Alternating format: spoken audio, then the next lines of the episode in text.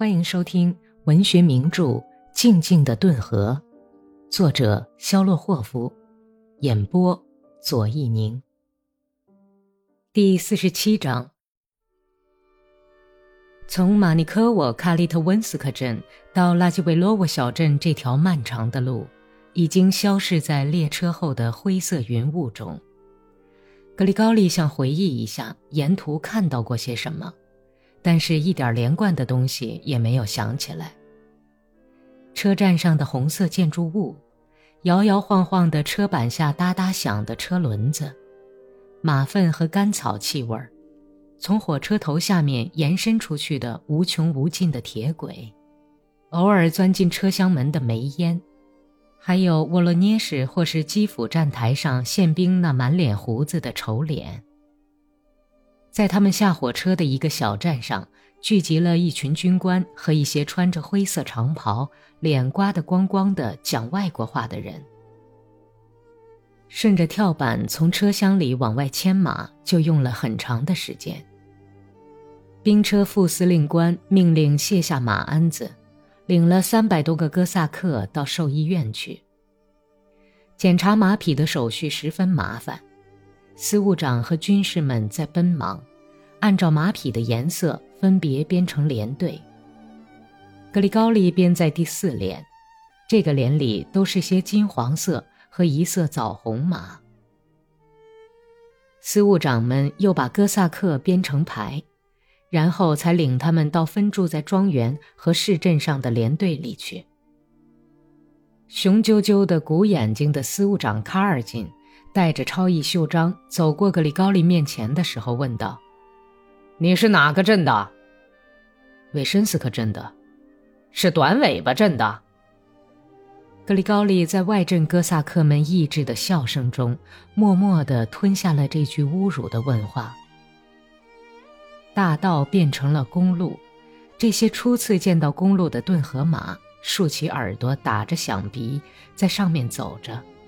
就像在冻了冰的小河上走似的，后来慢慢习惯了，才放开步子走起来。还没有磨光的新马掌发出单调的哒哒声。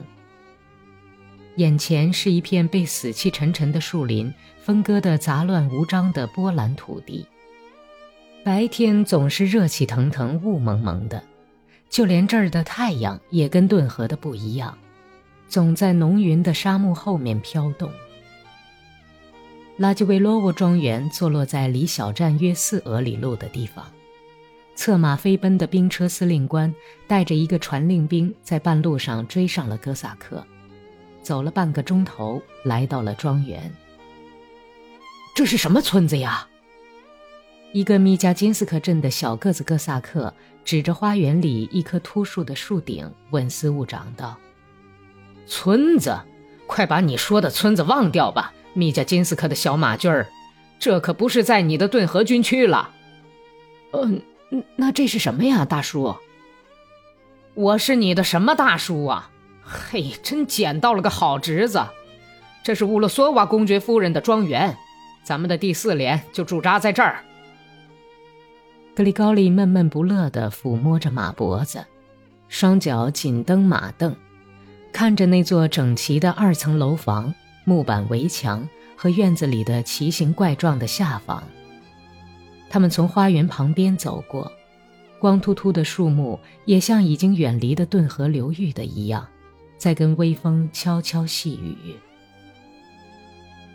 寂寞无聊、昏昏沉沉的日子一天天的过去，脱离了劳动的哥萨克小伙子们起初很苦闷。只有在闲谈时发发牢骚。连队住在一座瓦顶的大房子里，睡在靠窗搭起的木板床上。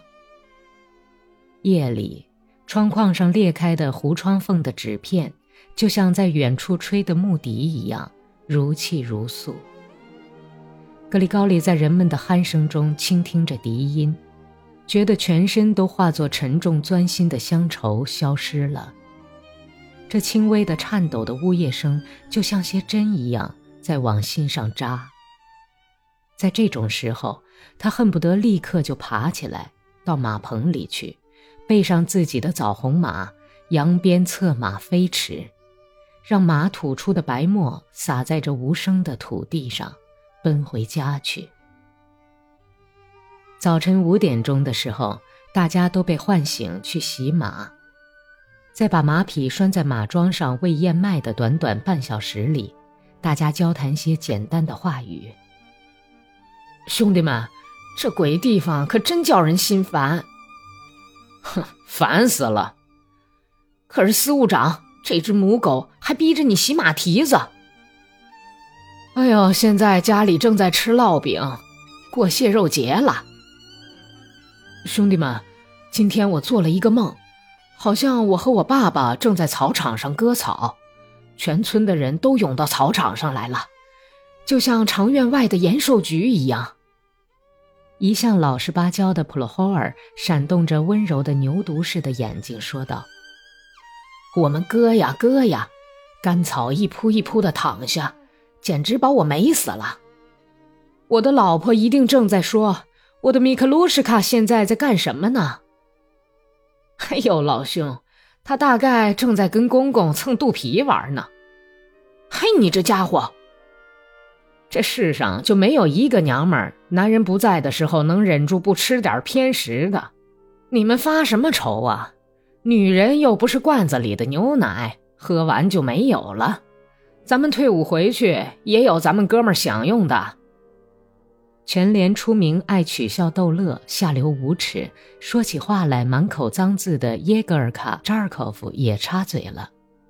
他挤弄着眼睛，猥亵地微笑着说：“这是明摆着的，你爸爸是不会放过儿媳妇的。他是一条很壮的公狗。话说有一回呀，一个八灰成性的老家伙总去缠儿媳妇，使他不得安静。”可是又觉得儿子碍手碍脚的，哎，你们猜猜他想了一个什么坏主意啊？夜里，老头子跑院子里去，故意把牲口棚的大门打开，牲口全都跑到院子里来了。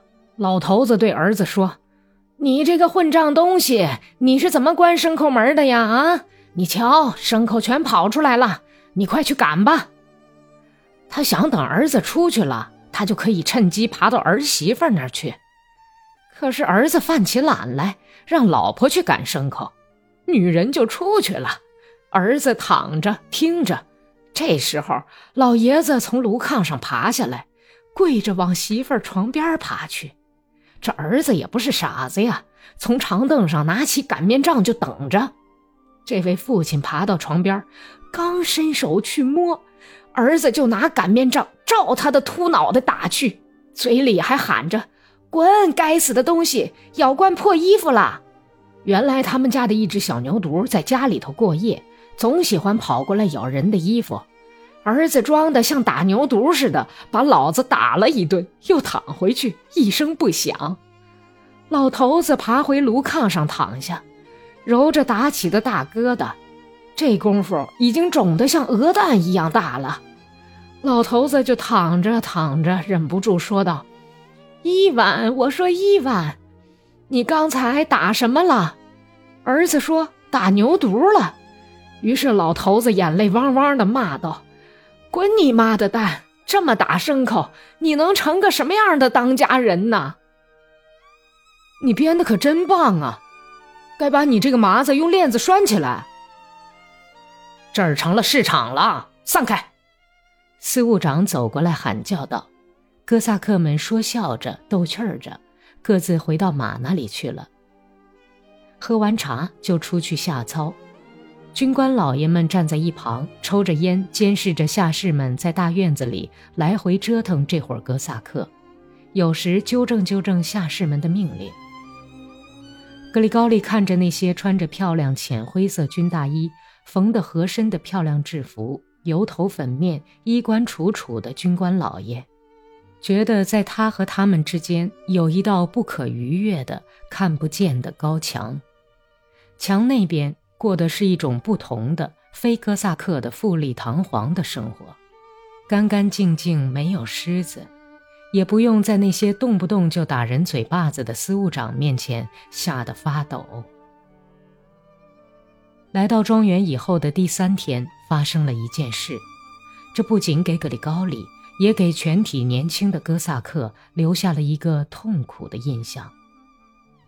他们在操练骑兵队形，那个生着牛犊一样温柔的眼睛，时常梦见故乡集镇向他招手的小伙子普罗霍尔的马，一匹脾气很坏、很难驾驭的马，在操练的时候把司务长的马踢了一下，踢得并不重，只不过把马大腿踢破了一点皮。司务长跃马向普罗霍尔冲去。劈头就照他脸上狠抽了一鞭子，喊道：“你他妈的是干什么吃的啊？为什么不照看好？我要给你这个狗崽子点颜色看看，罚你给我值三天的班。”正在向排长下命令的连长看到了这个场面，扭过身去摸索着刀穗子，无聊地打了一个大哈欠。普罗霍尔用大衣袖子擦了擦肿起的脸颊上渗出的一道血迹。嘴唇直哆嗦。格里高利在使自己的马跟队伍走齐的时候，眼睛看着军官们，但是他们正在闲谈，仿佛什么事也没有发生似的。过了五天，格里高利在印马的时候，把水桶掉进井里，司务长像鹰似的向他扑过来，举手就要打。别动我！格里高利看着井下激起的水纹，闷声说道：“你说什么，混蛋！爬下去，把桶给我捞上来！我要把你的嘴巴子打出血来！”我捞上来，可是你别动我。格里高利头也没有抬，慢慢的拖着长声说：“如果在井边还有别的哥萨克的话，那么这事儿就会是另一种结局了。”司务长毫无疑问非打格里高利一顿不可，但是看马的士兵都在围墙那里，不可能听到他们的谈话。司务长朝格里高利跟前走着，还不断的回头看看他们。他翻着凶狠的、气得像疯子似的眼睛，哑着嗓子说道：“你对我说的是什么话？嗯，你这是怎么对长官说话的？”谢苗耶格罗夫，你别找不自在。你在威胁我，我把你揍死！我告诉你，如果你什么时候敢打我一下，我就宰了你，你明白了吗？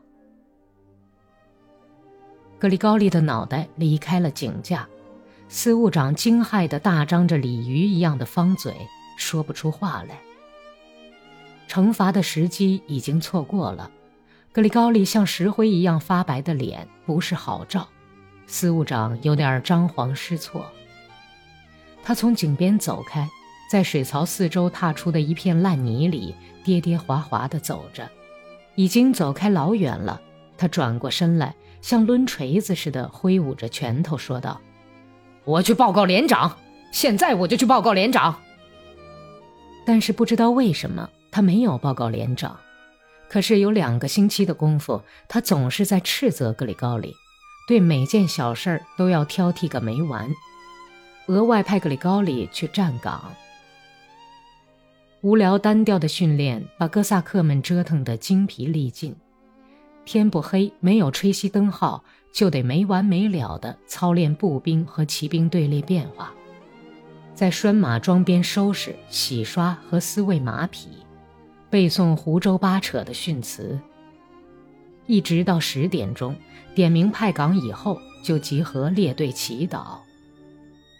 司务长用吸球似的圆眼睛打量着成排的横队，然后用那生来就沙哑的嗓音开始领着背诵起我们的父。第二天早晨又是老调重弹，各不相同，然而同时又和孪生姊妹一样酷似的日子，一天一天的流逝。整个庄园里，除了总管的老妻以外，只有一个女人，就是总管家长得不难看的年轻使女，一个叫菲拉尼亚的波兰姑娘。全连都注视着她，连军官老爷们也不例外。姑娘时常从上房跑到厨房里去，厨房由一个没有眉毛的老厨子掌管。全连分排操练。可是人们还在叹息着，挤眉弄眼儿的倾听着弗拉尼亚的灰裙子的声音。弗拉尼亚感觉到了哥萨克和军官们对他的经常注目，他挑衅似的扭着屁股，从上房到厨房，又从厨房到上房来回的跑着。士兵以排为单位，军官老爷们则予以优待，单独的依次报以微笑。所有的人都受到了他的青睐，但是听说只有一个卷发中尉的追求颇有成绩。开春以前就发生了这么一档子事情。那天格里高利在马棚里值班，他时常到马棚那头去，那里有几匹军官的马，很不安静，因为和一匹骡马拴在一块儿了。正是午休的时候。格里高利刚刚用鞭子把大卫的白腿马赶开，又去看了看拴马桩上的自己那匹枣红马。马正有滋味地嚼着干草，用一只粉红色的眼睛斜看着主人，蜷着在练习批次时受伤的那条后腿。就在格里高利整理马龙头的时候，听见马棚黑暗的角落里有脚步声和低沉的喊声。他沿着马位走去，对这种不平常的喧声感到有点惊讶。忽然，一片黏糊糊的黑暗涌进了过道，眼睛霎时什么也看不清了。原来不知道是谁，砰一声关上了马棚的门。一个抑制的声音悄悄地喊道：“快点，兄弟们！”格里高利加快了脚步。什么人？夏士波波夫正瞎摸着向门口走去，一下子撞到格里高利身上。“是你吗，格里高利？”他抓着格里高利的肩膀，低声地说：“等等，那里是怎么回事？”夏氏拉住格里高利的袖子，负疚的嘻嘻笑着：“哪里？嘿，你站住！你上哪儿去啊？”格里高利挣开了手，把门打开。一只剪了尾巴的花母鸡正在空旷无人的院子里徘徊，在粪堆里刨着，若有所思地咯咯叫着，考虑把蛋生在什么地方好。刺进格里高利眼睛里的光亮使他眼花了一会儿，他用手巴掌遮住眼睛，听到马棚黑暗角落里越来越厉害的喧声，便转过身来。他一只手摸索着板墙，向那里走去。斑斑点点的阳光在正对着门口的墙上和马槽上跳跃。格里高利被刺目的光亮照得眯缝起眼睛，向前走去。迎面走来那个爱说笑打混的扎尔科夫。你怎么了？你们在那儿干什么呢？快去吧！扎尔科夫把脏嘴里的臭气直喷到格里高利的脸上，耳语说：“那儿，那儿妙极了。”弟兄们把弗拉尼亚拖到那儿去，把他四肢伸开，按在那里。扎尔科夫刚刚嘻嘻笑了一声，就被格里高利用力一推，脊背扑通一声撞在马棚的板墙上，笑声也咽了回去。格里高利朝吵闹的地方跑去，他那两只大张着、刚刚习惯了黑暗的眼睛里充满了恐怖的神情，在屋角里。堆放马衣的地方，聚了一大群哥萨克，全是第一排的。格里高利默默地推开了几个哥萨克，挤到前面去。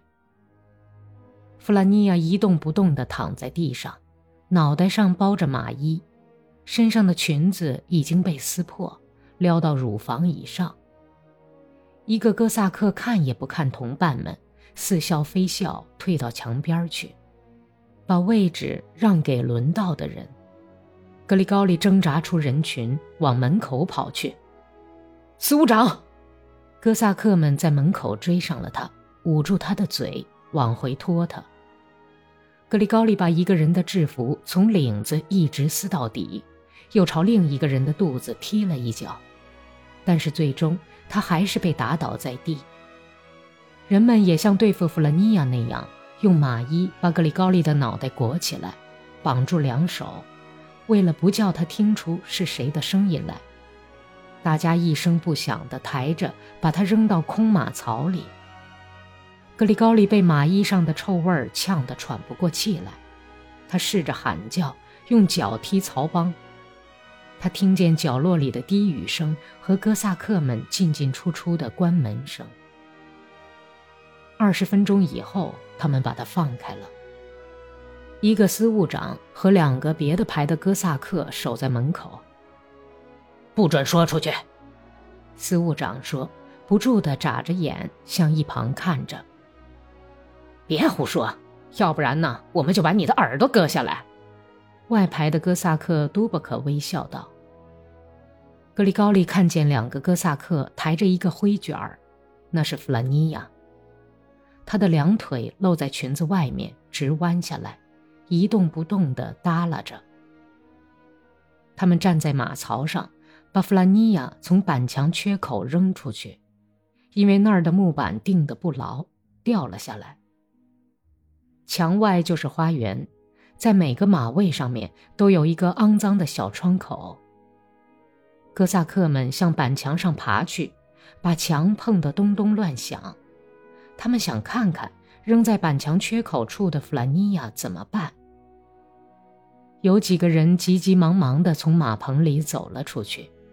强烈的好奇心也打动了格里高里，他抓住一根横梁，两臂一拉，靠到小窗口上，脚踏着什么东西往下看去。几十只眼睛从烟熏火燎的小窗口注视着躺在墙脚下的姑娘，她仰面躺着，手指头划拉着墙脚下松软的残雪。格里高利没有看见她的脸。但是听见了站在小窗户边的哥萨克们故意压低的喘息声和马嚼干草的轻柔悦耳的咯吱声。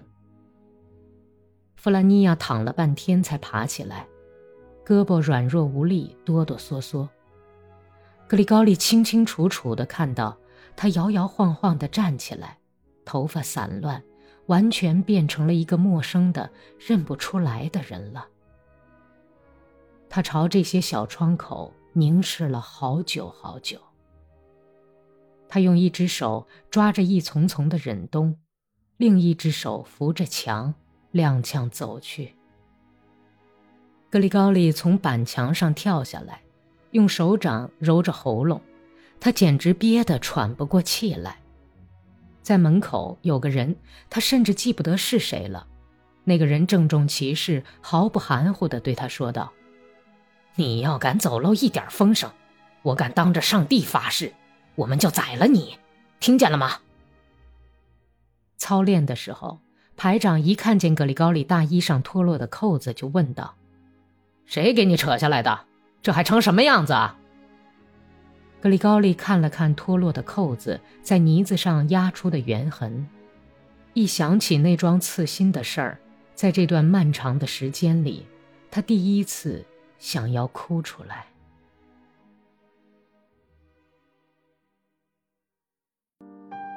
本集播讲完毕，感谢收听。